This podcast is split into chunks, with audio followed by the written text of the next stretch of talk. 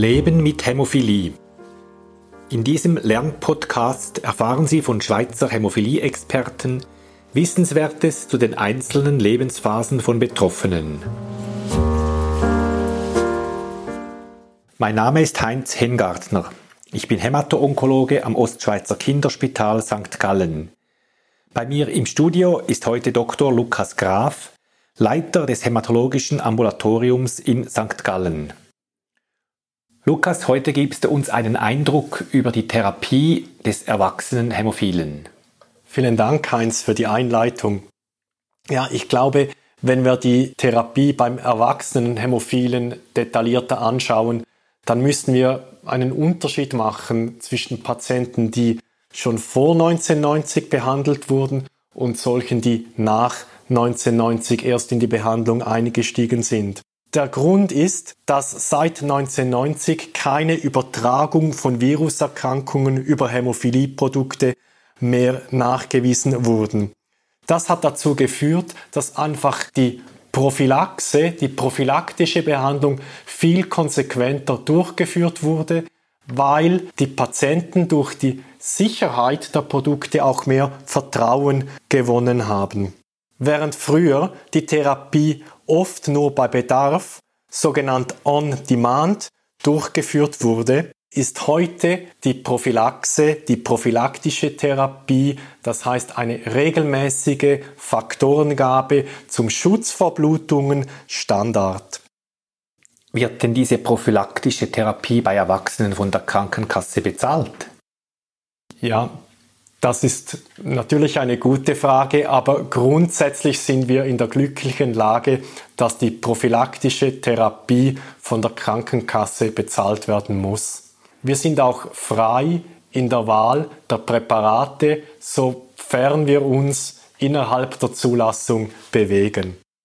Die Tatsache, dass seit ca. 1990 auch bei erwachsenen Patienten sehr konsequent eine prophylaktische Faktorensubstitution durchgeführt wurde, hat dazu geführt, dass heutzutage jüngere Erwachsene deutlich bessere Gelenke haben als Patienten noch vor 20 oder 30 Jahren. Der aktuelle Standard ist es, eine fortgesetzte Prophylaxe durchzuführen. Das heißt, wenn die jugendlichen Patienten zu uns in die erwachsene Hämophilie-Klinik kommen, wird die Prophylaxe einfach weitergeführt. Natürlich immer auch auf die individuellen Bedürfnisse angepasst. Individuelle Bedürfnisse sind beispielsweise die Gelenkssituation, der Beruf und auch die Freizeitgestaltung. Das Ziel ist es eben, neben dem Schutz vor Blutungen auch einen möglichst optimalen Erhalt der Gelenksgesundheit zu erzielen. Du sprichst jetzt vor allem über medikamentöse Therapien. Gibt es auch andere Therapieformen für Erwachsene, wie zum Beispiel die Physiotherapie? Ja, das gibt es. Bewegung ist für die Gelenke grundsätzlich extrem wichtig, weil Bewegung der Gelenke führt zu einem Muskeltraining und dadurch einer Stabilisation der Gelenke. Dies kann man entweder damit erreichen, dass man sich eben bewegt und sportlich betätigt, aber in gewissen Fällen ist das nicht ausreichend, beispielsweise wenn ein Gelenk schon stark geschädigt ist, dann kommt oft der Physiotherapeut, die Physiotherapeutin zum Zug, die dann eben gezielt das Gelenk trainieren kann und oder auch abschwellende und entzündungshemmende Maßnahmen am Gelenk durchführen kann. Natürlich kann es aber auch so weit kommen, dass Gelenke so kaputt sind, dass sie nur noch durch operative Eingriffe zu äh, reparieren oder zu verbessern sind. In solchen Situationen arbeiten wir auch sehr eng mit den Orthopäden zusammen. Diese Eingriffe bei Patienten mit Hämophilie müssen immer sehr sorgfältig geplant werden und sie müssen jeweils individuell im Rahmen der vorliegenden Situation besprochen und durchgeführt werden. Wie sieht es denn mit komplementärmedizinischen Methoden aus? Haben diese in der Hämophiliebehandlung einen gewissen Stellenwert? Ich kann nur für meine Hämophilie-Klinik sprechen. Wir bieten das nicht routinemäßig an. Aber es ist so, dass unsere Patienten natürlich ihre Bedürfnisse haben und gewisse Patienten, die haben ein sehr starkes Bedürfnis nach Komplementärmedizin. Ich persönlich stehe dem überhaupt nicht im Weg. Ich glaube, grundsätzlich ist es wichtig, dass die Gesamtsituation für einen Patienten passend ist und dass er einen Weg findet, wie er am besten mit seiner Krankheit, mit seiner Hämophilie umgehen kann. Gerne komme ich nochmals auf die Bewegung und den Sport zurück. Gibt es Sportarten, die ein erwachsener Hämophiler in seinem Alter nicht mehr ausüben sollte? Ich glaube, das ist nicht viel anders als bei den Kindern.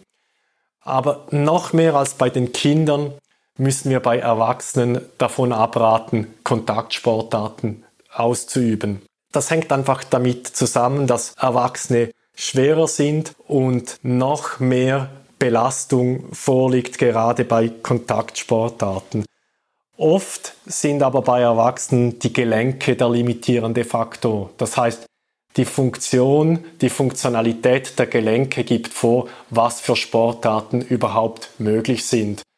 Hier versuche ich jeweils mit den Patienten einen Weg zu finden, dass er eine Sportart finden kann, an der er Spaß hat, weil ich denke, das ist das Wichtigste. Das Ziel ist eben, dass ein Mensch mit Hämophilie sich regelmäßig sportlich betätigt und hier ist einfach die Motivation das A und O.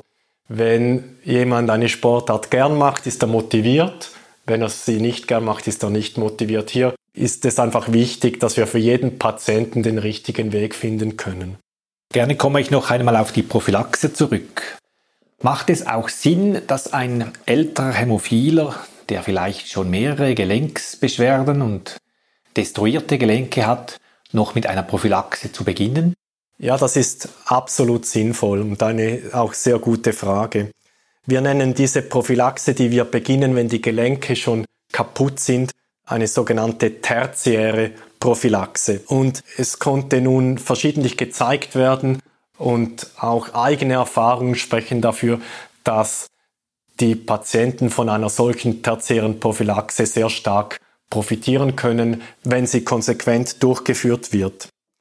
Durch die regelmäßige Gabe eines Faktorenkonzentrats des fällenden Gerinnungsfaktors werden Blutungen in den Gelenken vermieden, die Entzündungen klingen ab und die Gelenksituation kann sich wieder verbessern. Deshalb ist heutzutage jedem Patienten mit schwerer Hämophilie die Umstellung auf eine gute Prophylaxe oder eben die Weiterführung einer guten Prophylaxe empfohlen. Letztlich muss jedoch immer auch die individuelle Situation, beispielsweise auch die Situation der venösen Gefäße, berücksichtigt werden. Vielen Dank, Lukas, für dieses interessante Gespräch.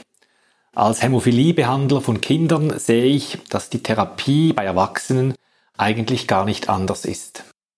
Das ist völlig korrekt. Letztlich führen wir nur das weiter, was ihr als Pädiater schon als Basis gelegt habt. Vielen Dank auch dir für die Fragen.